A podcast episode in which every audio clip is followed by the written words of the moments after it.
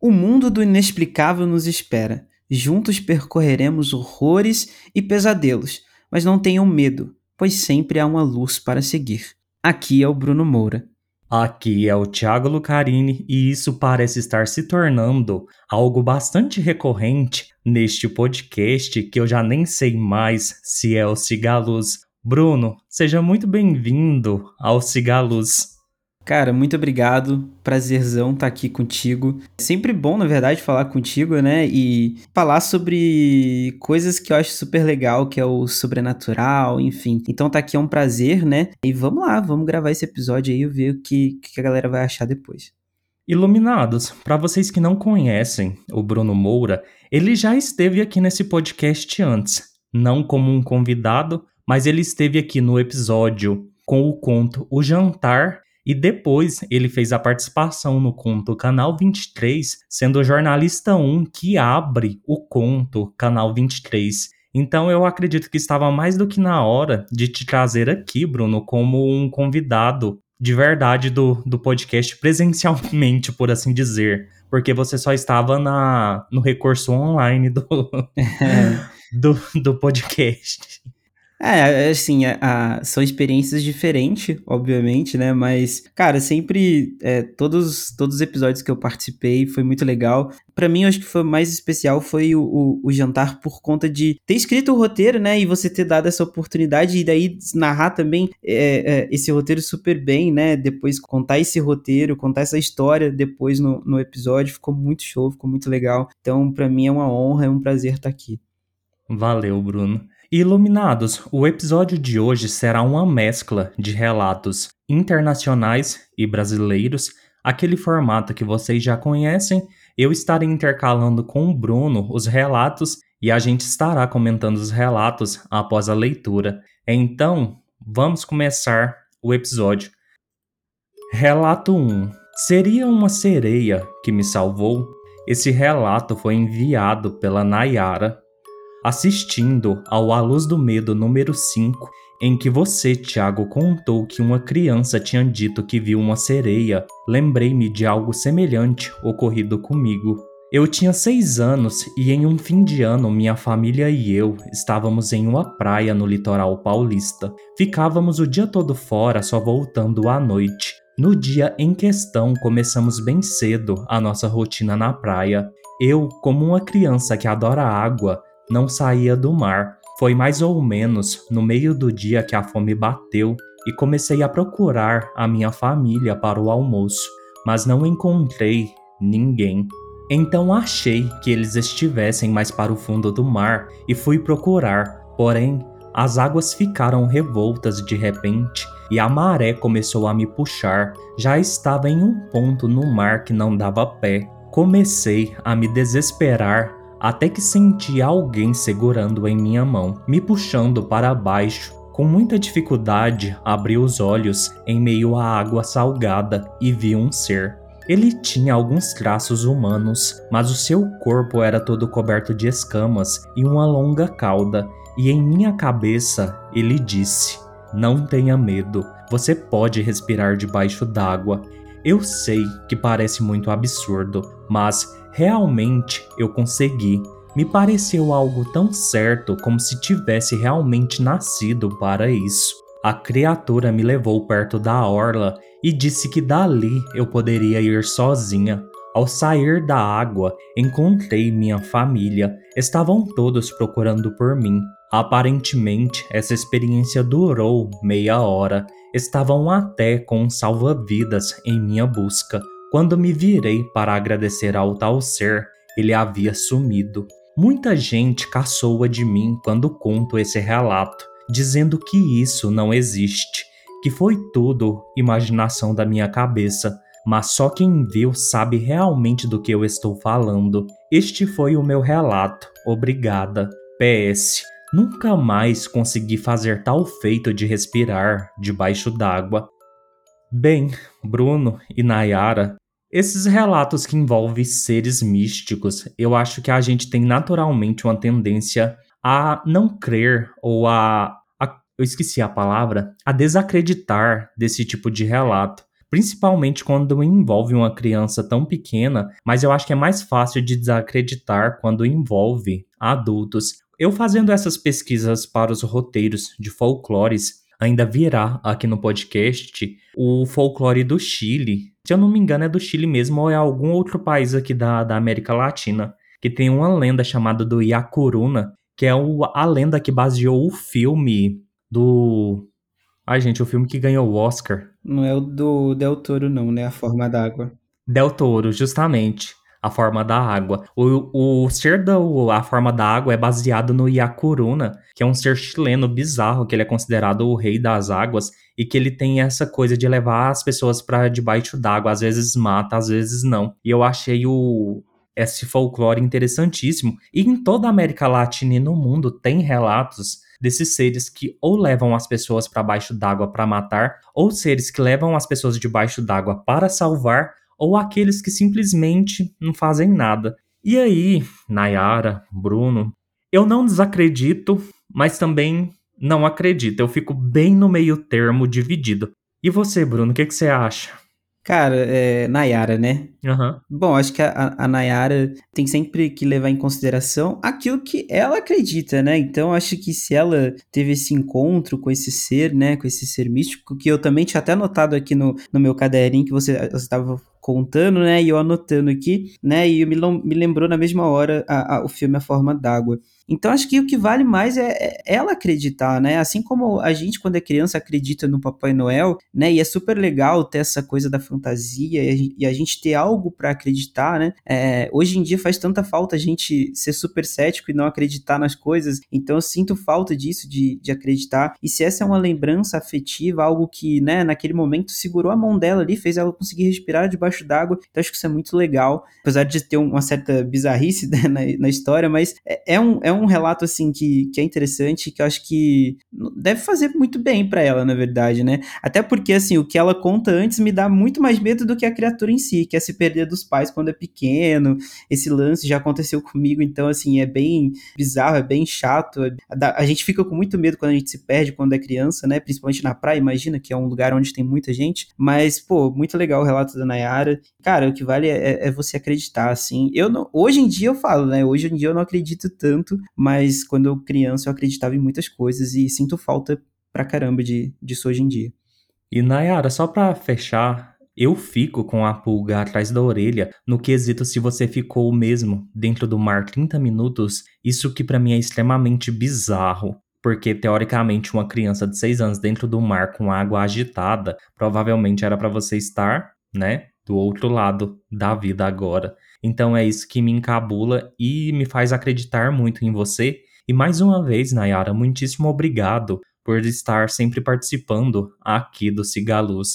Um abraço. E dando continuidade, vamos fazer a estreia desse moço aqui no Cigaluz lendo o seu primeiro relato.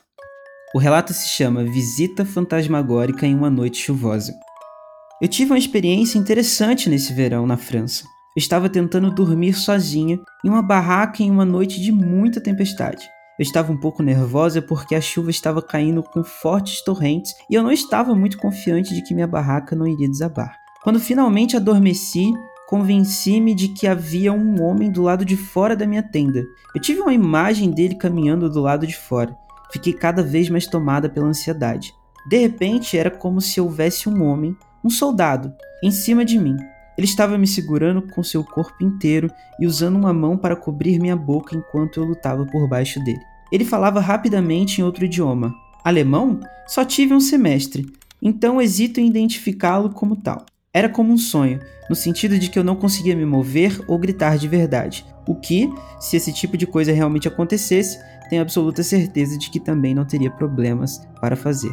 Então, eu acordei com os meus próprios gritos e suspiros, e eu estava sozinho em minha barraca e muito bem. Dormi lá por seis semanas sem nenhum outro incidente. Sou uma arqueóloga e ali era o nosso acampamento de campo. Embora alguém com a barraca próxima à minha tenha se levantado uma manhã por volta das duas horas da manhã para urinar e alegou ter visto uma figura andando de um lado para o outro no fim do campo que estávamos acampados, ao longo da orla de alguns bosques, na verdade perto de onde estava minha barraca. Uma outra garota, com uma barraca um pouco mais abaixo da minha, também afirmou a certa altura que sentiu algum tipo de presença desagradável que incomodava, fora de sua barraca. Quase sempre tenho sonhos desagradáveis, muitas vezes perturbadores, mas esse foi de longe o mais vívido. Não percebi que tinha adormecido até acordar. Eu acho isso bizarro. Não o sonho em si, dormir no meio do mato. é bem difícil, na verdade, a gente conseguir dormir é, quando tá acampando. Eu acho que, primeiro, acho que precisa existir um costume da pessoa que faz isso, né? E segundo, você precisa sentir que aquele ambiente é seguro, né? Então, se acontece alguma coisa anterior a isso, você já perde essa segurança e dificilmente você consegue dormir. Uma vez, eu acho que eu tinha uns 10, 11 anos, minha mãe inventou de acampar na beira de um rio, num, em Varjão, que é uma cidade próxima aqui de, de Goiânia. E, cara, a gente dormia em rede nas árvores e era um rio com bastante pedra, aquelas pedras que o povo quebra para fazer brita. E era lua cheia, cara. A lua refletia no rio, nas pedras, e o trem ficava claro, parecia dia de verdade. Cara, mas quem disse que eu conseguia dormir um medo do caralho de estar naquele lugar aberto, sem nada, o barulho do rio me incomodava profundamente. Eu acho que essa foi a primeira e última vez que eu acampei na vida. é, eu acho que acampar numa rede já é um pouco mais complicado, né? Uhum. Aí você realmente é, tem, acho que, motivos dobrados para poder sentir medo. É, eu, eu tive uma experiência, acho que eu posso contar agora, né? Uhum. É, eu tive uma experiência com um acampamento, assim, que, que não foi legal. Eu já acampei outras vezes, né? E, e, foi super legal, assim. Mas nesse dia especificamente eu, eu não consegui dormir, né? Porque, assim, eu não tenho muito medo de, é, de filmes de, de coisas de terror, assim, de sobrenatural, de fantasma. Isso já não me afeta tanto hoje em dia. Mas, né? Isso na teoria, porque na prática é diferente. É, a gente foi acampar, né? No pico de uma montanha. E aí foi eu e mais três amigos não, na verdade foi eu e mais quatro amigos, né? A gente chegando lá, a gente encontrou um cara né, que ele tava com um facão. Felizmente, uma das pessoas que estavam com a gente ali conhecia ele, mas quando ela foi falar com ele, ela errou o nome do cara, né? Então, assim, o cara com o facão na mão e ela erra o nome do cara e o cara disse pra gente que tava lá para poder repensar muitas coisas da vida dele, que ele tava passando por problemas e ele tava com raiva e ele precisava repensar a vida dele. A gente já ficou meio assim, com medo, porque a pessoa errou o nome dele e ele tava ali, né, passando por um momento reflexivo de né, tentar sanar a raiva dele de alguma forma. Enfim, até que a gente foi dormir nesse acampamento. A gente foi, né, é, montou as barracas e, e, deu a noite ali, a gente foi dormir. Quando a gente deitou para dormir, passou um tempo assim, eu, eu comecei a sentir um, um ouvir, né, escutar o vento que tava batendo na barraca, e quando o vento bate na barraca, ele faz aquele barulho, né, da, da lona ali se mexendo, e comecei a escutar um bar uns barulhos como se fosse algo é, sendo é, sabe quando o facão. Quando você faz assim com o facão e faz aquele barulho.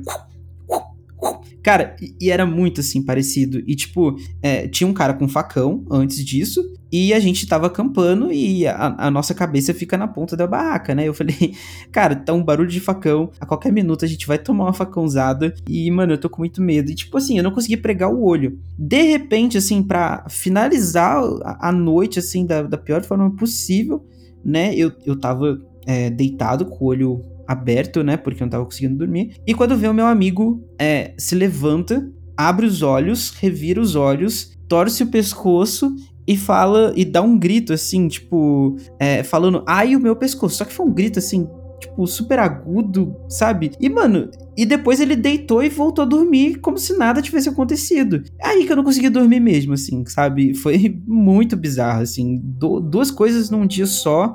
Cara, e, e, pior assim, que nem bebida alcoólica tinha nesse rolê pra gente ainda conseguir. Sabe quando você bebe demais, aí você só dorme e apaga? Nesse dia nem isso tinha pra gente conseguir fazer isso. E aconteceu, e rolou tudo, toda essa parada, e, e eu não conseguia dormir de jeito nenhum. Cara, eu acho essa história sua maravilhosa, porque ela tem tantas nuances, e eu acho que já nesse um ano de podcast você vai levar a estatueta do Cigaluz de pior história de todas. Porque, de verdade, eu acho que não, não tem outra história para bater essa, porque o limite do real possível perigo é muito tangível nessa, nessa sua história. Eu acho que eu teria me cagado inteiro nessa situação. Ah, olha, eu fiquei bem perto disso, assim. Ah, e ó, Thiago, assim, é, é óbvio que essa eu acho que provavelmente é a, é a mais bizarra, assim, mas já passei por outras coisas, assim, que também é, são sinistras, assim. Mas acho que não vem ao caso nesse momento a gente contar. Acho que pode ser um outro momento, uma outra história, um outro episódio a gente falar um pouco mais sobre isso. Vamos deixar esse povo curioso e peçam para o Bruno voltar para ele contar as histórias dele, que senão ele não volta também não. Porque aqui é assim, vocês têm que pedir para para voltar. É isso aí, compartilhe o episódio, porque daí mais pessoas escutam e aí elas provavelmente vão pedir para que a gente volte aqui e conte mais. Não é? Então, dando sequência, eu irei para o meu segundo e último relato. Relato 3: Estranhas luzes projetadas. Em 2007, eu e minha família estávamos de férias no sul da França. Nós ficamos em um pequeno apartamento. Todos nós estávamos amontoados. No meio do feriado, era minha vez de dormir no sofás-camas, junto com minha mãe em um e meu irmão mais novo dormia em uma cama de campanha no meio de nós. Quando me deitei, estava de frente para o pequeno corredor e o banheiro ficava do lado esquerdo da parede. A cama era muito desconfortável e eu tinha dificuldade para dormir. Eu estava entrando e saindo do sono durante a maior parte da noite. Acordei e pode ter sido por volta das três da manhã. A minha família inteira estava dormindo tranquilamente, então eu vi estranhos raios de luz espalhados pelo teto do corredor. Fiquei muito confusa e achei muito esquisito uma luz de banheiro ser assim. Mas quando abaixei o meu cobertor e estiquei a minha cabeça para cima, vi uma figura parada no pequeno corredor. Não consegui distinguir quem era porque a coisa toda era branca.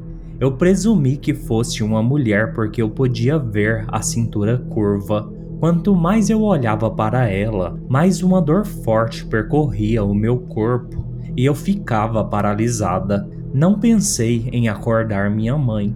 Um suor frio desceu pelas minhas costas e olhei para a figura e em seguida para as estranhas luzes brancas brilhantes que pareciam projetar-se no quarto. Fiquei ali deitada com dor e paralisada pelo que pareceram horas. Não tenho certeza quando adormeci, mas só acordei na manhã seguinte. Quando acordei, minha mãe e meu irmão estavam acordados. Levantei-me e fui direto para o banheiro e olhei em volta. Eu estava confusa e com medo. Quando meu irmão entrou atrás de mim, fui até minha mãe e contei a ela o que tinha acontecido. Ela disse que pode ter sido meu pai indo ao banheiro, mas depois que expliquei a paralisia e as luzes, ela me garantiu que não era nada para se preocupar. Isso arruinou o resto da viagem para mim. Na noite seguinte, minha mãe me colocou de frente para o outro lado.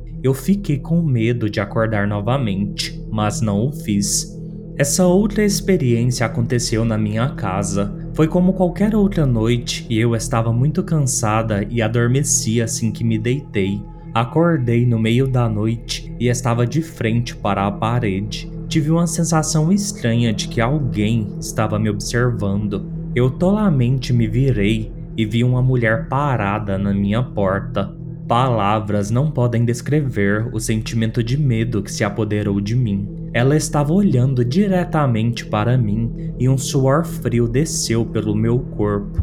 Eu estava usando um roupão branco, mas não consegui distinguir os traços acima dos seus seios. Eu me virei e enrolei o meu cobertor em volta da minha cabeça e entrei em uma posição fetal. Eu estava suando muito e estava ofegando. Fiquei ali em completo estado de choque por um longo tempo.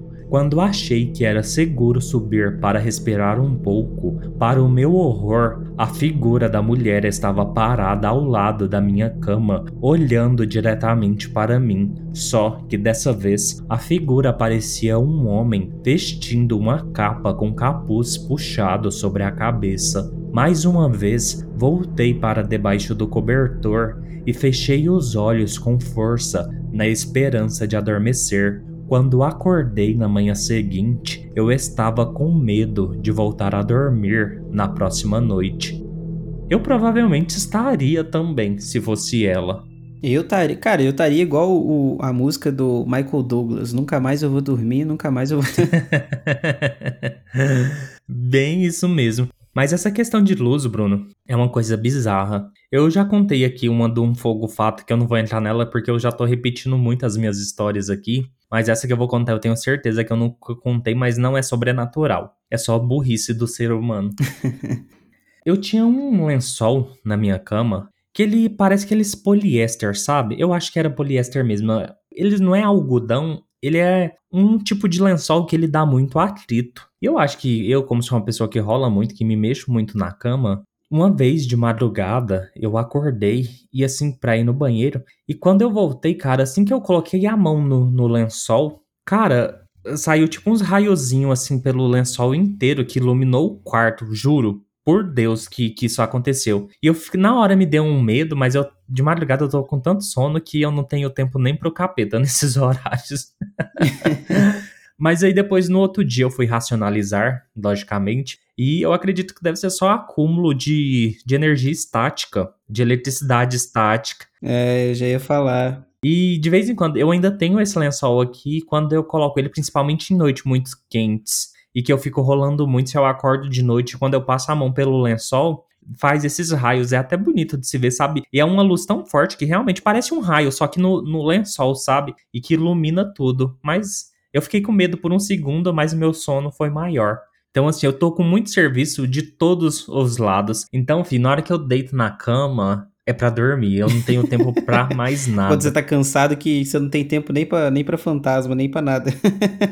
Cara, sabe uma coisa engraçada? Sabe do, de, do que, que eu tomava choque? Ah. Tomava choque do, do meu sobrinho, acredita? Sério? Quando ele. Agora ele tá com, com dois anos, mas assim, quando ele tava bem novinho, tipo, com, sei lá, é, oito, nove meses, assim, eu colocava a mão na cabeça dele e tomava uma, um puta choque, cara. É, era bizarro, assim. que isso, cara? Será que ele tá tendo repulsa, assim? É, é, de mim, assim? Será que ele não gosta de mim? Ele me dá choque? Ele é tipo. um, um, incorporou o Pikachu no, na criança? Potegar. Ah, eu não quero esse tio. É, que isso, cara, que bizarro. Mas eu já tinha. É, esse, esse negócio de, de estática é, era um negócio muito louco, assim, porque eu trabalhava numa empresa e chegou um momento, assim, que, que putz, cara, é, eu tava querendo sair da empresa, né? Eu, tipo, já não tava gostando mais e tal. E aí, cara, do nada, assim, a partir do momento que eu comecei a, a, a sentir isso, né? Essa vontade de sair, toda vez que eu colocava a mão em qualquer lugar da porra da empresa me dava choque, cara. E eu falei assim, a empresa também não me quer, sabe? Então tá tudo em sinergia, assim. Eu acho que eu já posso ir lá falar que, que eu quero né, sair da empresa e que nem a empresa me quer, então. empresa tóxica. né, cara? Bizarro. Mas você falando isso, eu lembrei também de um fato. Na outra escola que eu trabalhava antes da atual, eu tomava muito choque na porta da turma D. Cara, era um inferno. E era um choque que, juro, eu cheguei a pensar que deve ter um fio nessa porra, tem alguma coisa aqui que, que não tem explicação. Todo dia eu tomava choque, aí os meninos desgramavam a rir. Porque, tipo assim, era um choque de verdade, Bruno. Eu achava que era. que era eletricidade. E é, né? faz, faz aquele barulho, né? É, justamente. e aí eu fiquei tão intrigado na época que eu fui pesquisar, porque, tipo assim, não é. E eu percebia uns padrões, sabe, dos choques. E aí, nisso, eu fui pesquisar sobre eletricidade estática. Essa informação é totalmente inútil. Mas é mais comum a taxa, de, principalmente em tempo seco. Outono é a época que mais se tem eletricidade estática por conta da, da baixa umidade do ar. Quer dizer que sua pele começa a entrar mais em atrito com todas as coisas, mais o ar. Então é mais fácil você ter choque por eletricidade estática em períodos secos, como o outono. Além da sequidão, é frio. Passei a perceber isso, que geralmente a gente não toma choque, assim, por exemplo, em período chuvoso ou em locais muito úmidos. E essa experiência só me trouxe essa informação que não serve para nada.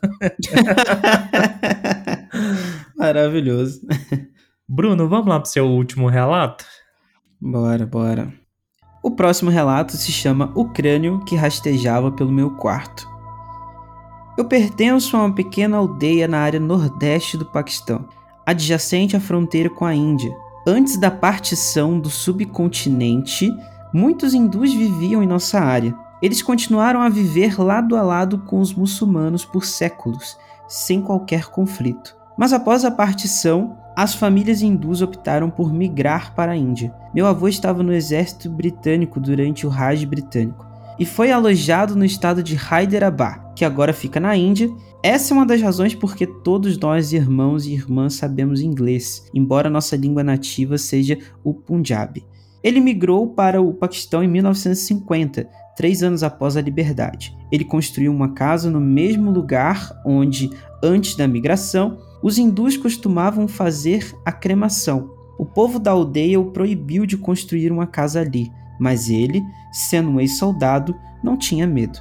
Nossa maior parte da vida permaneceu em paz e tranquilidade, mas quando eu era adolescente, comecei a ver coisas estranhas. Muitas vezes vi uma caveira rastejante em nosso jardim e quintal. Havíamos plantado tantas árvores e arbustos floridos lá que o lugar havia se tornado um pequeno bosque. Frequentemente, nas primeiras horas da madrugada, quando uma escuridão densa prevalecia sobre a atmosfera, já que não havia eletricidade em nossa aldeia naquela época. Em meio a um silêncio mortal, eu me sentia acordado, desperto e totalmente consciente. Então, eu senti a presença de algo rastejando no chão do meu quarto. Apesar da escuridão, eu podia ver, ou foi feito para ver, um crânio se movendo. Eu podia ouvir um som de raspagem que gelou minha medula óssea. Seus dentes superiores eram visíveis, mas a mandíbula inferior estava deformada e seus olhos vazios pareciam olhar para mim. Eu não conseguia gritar. O meu corpo inteiro ficou dormente. Eu senti frio, muito frio. O crânio moveu-se em direção a uma árvore, Vatelia nilotica, que chamamos localmente de Kikara. Ele desapareceu ao lado dela em algum lugar, mas eu não poderia persegui-lo devido ao medo e à escuridão. Eu testemunhei essa visão horrível aleatoriamente, mas principalmente em noites sem lua. Depois de um tempo, minha condição se tornou normal. Eu estava com muito medo, mas não podia contar esses eventos a ninguém. Mas eu não conseguia chegar perto daquela árvore que carra nem mesmo durante o dia. Não posso chamar esses eventos de alucinação porque senti que estava acordando e passando por aquela experiência terrível. Fiquei com medo durante o meu tempo de colégio. Mais tarde, meu pai cortou algumas árvores, incluindo aquela árvore Kikar, para construir novos quartos. Quando a terra foi cavada para as fundações, alguns ossos e um crânio foram descobertos. Fiquei surpreso ao ver que era o mesmo crânio que eu costumava ver à noite. Nós os enterramos em algum outro lugar, Agora estou com 50 anos, mas ainda não consigo explicar esses eventos e essa memória ainda me apavora. Ainda bem que você acabou esse relato. Por quê? Eu tava me segurando pra rir aqui. O que que rolou?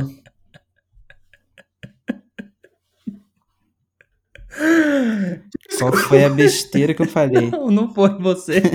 Tá perfeito. É o nível de idiotice da minha mente. Cara, ele tava lendo. Quando é. eu falei a pronúncia da, do nome da árvore, eu não tinha percebido. Mas aí quando você falou árvore é. quicar, eu ficava imaginando a árvore quicando. aí toda vez que você falava quicar, eu ficava querendo rir aqui. É, quando eu, cara, quando eu vi, na verdade, quando eu tava lendo o roteiro, né, eu falei, porra, que, que caralho de nome de árvore é esse? Que dava pra fazer um funk, né, se fosse eu brasileira. que eu pensei. Só que eu falei assim, eu não vou falar porque é muito idiota. certeza que ia virar funk, mano. Certeza que, certeza que a galera já tinha gravado um, um videoclipe na frente de uma árvore que cai. e juro, eu só percebi quando você leu. Ai, cara, que comédia. Ai, mas voltando. Esse podcast, ele anda muito estranho ultimamente. Ele anda saindo meio do foco terror e anda virando stand-up, sabe? Eu tenho rido muito com, com cigaluz. Mas, voltando a ser uma pessoa séria, eu achei esse relato maravilhoso. Primeiro, por que que eu vou colocar alguns pontos? Quando eu procuro esses relatos de fóruns internacionais, principalmente do Oriente Médio ou da Ásia, eu gosto como as pessoas desses lugares gostam de escrever e elas ambientam muito bem a história em si, o período de tempo que eles querem contar e toda a localização em volta, e eu acho isso muito bonito. Aí, lógico que vem a parte sobrenatural, e eu achei esse relato tão bem escrito, e todos os termos, toda a história do avô que morava num lugar que era crematório, com a relação aos hindus, à religião. Eu gostei pra caralho. Olha, eu falando palavrão. Eu gostei muito desse, desse relato. É, é bem legal, cara. Assim, eu não sei o que, que eu faria se eu visse, se eu, né, se eu presenciasse a porra de uma, de uma cabeça de caveira rodando. é, é bem bizarro, assim. Mas, cara, assim, é, uma, é, eu achei muito legal também a, a, forma como é ambientada, né? E as referências que traz. Isso ajuda muito a você é, realmente imaginar o que, que tá acontecendo ali naquele. Como é que que a pessoa viveu isso, né? Como é que é que tudo isso aconteceu e tal. Então isso é muito legal. E eu não sabia que você pegar. Quer dizer, eu já tinha visto que você falou, mas agora que eu tô, né, é, reforçando essa ideia de que é, você pega também histórias de, de de fóruns internacionais, né, que, que não estão uhum. um pouco fora da nossa realidade. E isso também é legal porque, querendo ou não, a gente que, que tá aqui no Brasil, né, a gente tem esse contato com essa cultura, né, de, de outros lugares, de outros países, né, isso é muito legal. Eu sempre vejo alguns episódios que você traz é, referências, a referência à cultura mexicana, né, referência a outras culturas, isso é muito bom, cara. Cara, eu para te falar a verdade, eu gosto muito de, de, de estudar história, folclore. Eu ainda faço o, a cada 15 dias os episódios de folclore, apesar de ser o tipo de episódio mais flopado aqui do Cigaluz, mas eu gosto muito de, de estudar culturas diferentes. E especificamente sobre os relatos, eu gosto muito desse, dessa área de países mais longe. Cara, eu já aprendi tanta coisa com esses relatos. Às vezes eles colocam uma palavra que eu não faço ideia do que, que é, eu vou pesquisar. E aí, cara, faz assim. Puf, eu descobri tanta coisa sobre a religião muçulmana em si. Teve um relato que tinha um colarzinho lá que ele só fazia menção ao nome, que eu fui pesquisar e eu não sabia. Montando esse roteiro, eu achei um outro relato, só que ele é muito grande. E aí ele relata algumas coisas lá que eu fui pesquisar. E tipo assim, cara, eu aprendi muita coisa com esses termos que eu, que eu desconheço e que eu acabo pesquisando para complementar o próprio relato eu sempre fui uma pessoa muito curiosa com, com muitas coisas e eu gosto muito de aprender. Quando tem um relato assim tão bem escrito que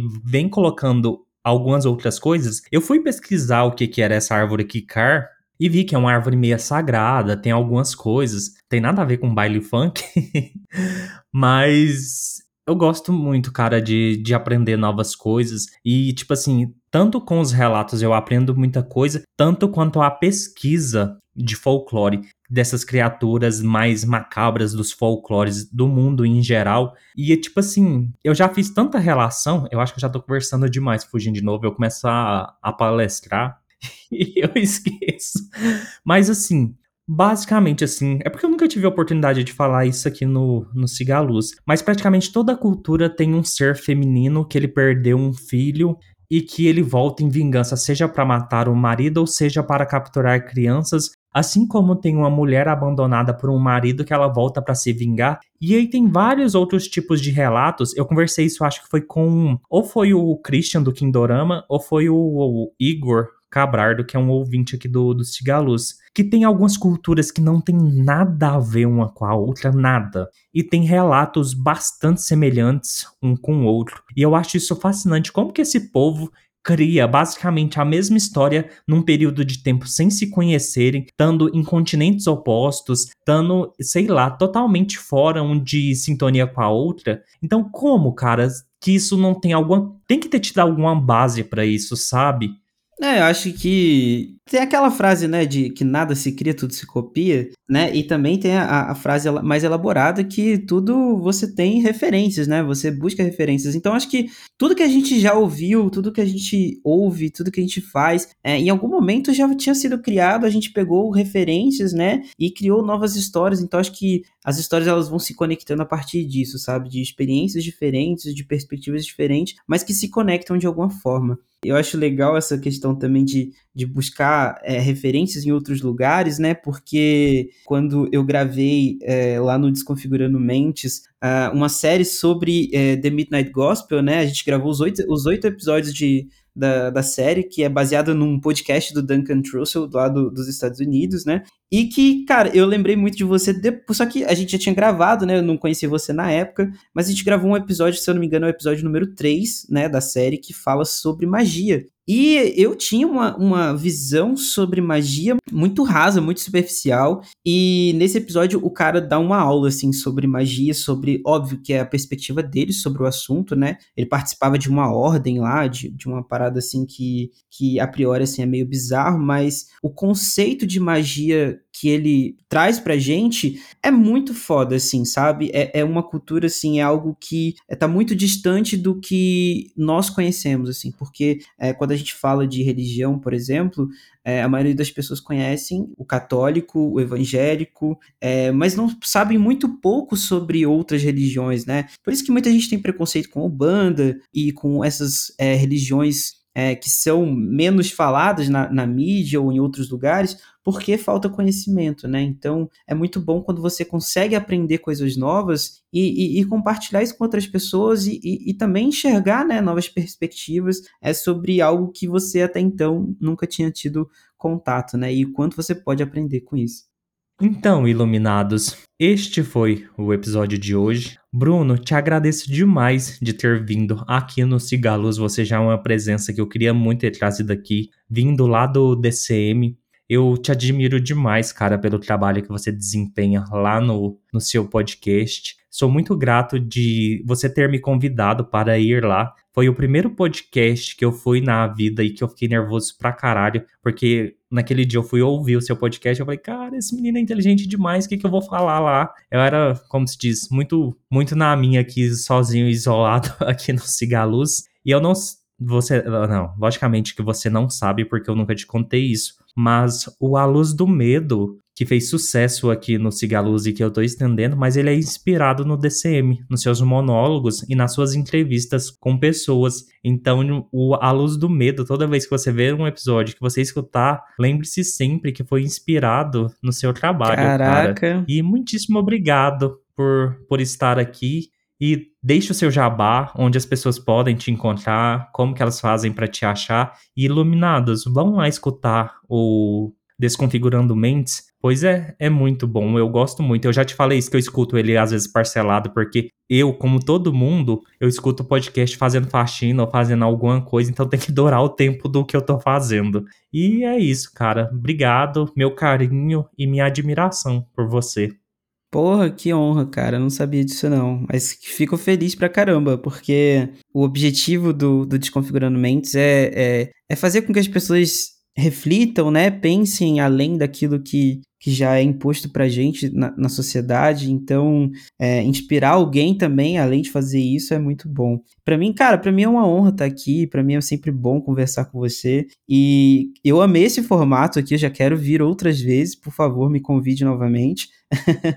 porque eu achei muito legal e quero voltar com certeza. Assim, gente, para quem não me conhece, meu nome é Bruno Moura, né? Vocês vão me encontrar lá no, no, no Instagram, no Instagram do Desconfigurando Mentes, que é desconfigmentes, e também no nosso podcast, que tá lá no Spotify e todas as outras plataformas, assim como o Siga Luz, que eu também sou fã e que, assim como você, Thiago, eu também assisto sempre parcelado, cara, porque é, é, às vezes eu tô trabalhando aqui, eu trabalho em home office, mas é, às vezes eu preciso realmente me concentrar, mas quando eu tenho uma folguinha assim, que eu consigo fazer e ouvir, aí eu já vou colocando e vou ouvindo aos poucos, e aí depois eu vou fazer exercício, alguma coisa, já coloco aqui também, já vou escutando, e assim vai. Mas é isso, cara, muito, muito obrigado por ter me convidado, e novamente me convide mais vezes, porque eu amarei voltar.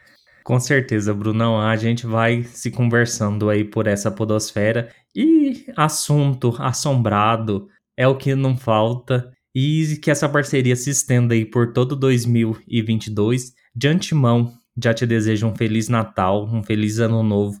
Que tenha um, um ótimo final de ano, Brunão.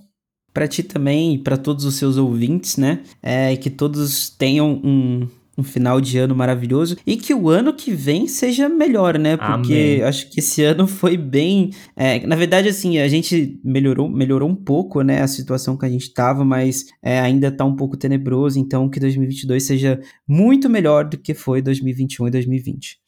Com certeza. Iluminados, o episódio de hoje vai ficando por aqui. Espero que tenham todos gostado. No mais, fiquem todos bem e sigam a luz.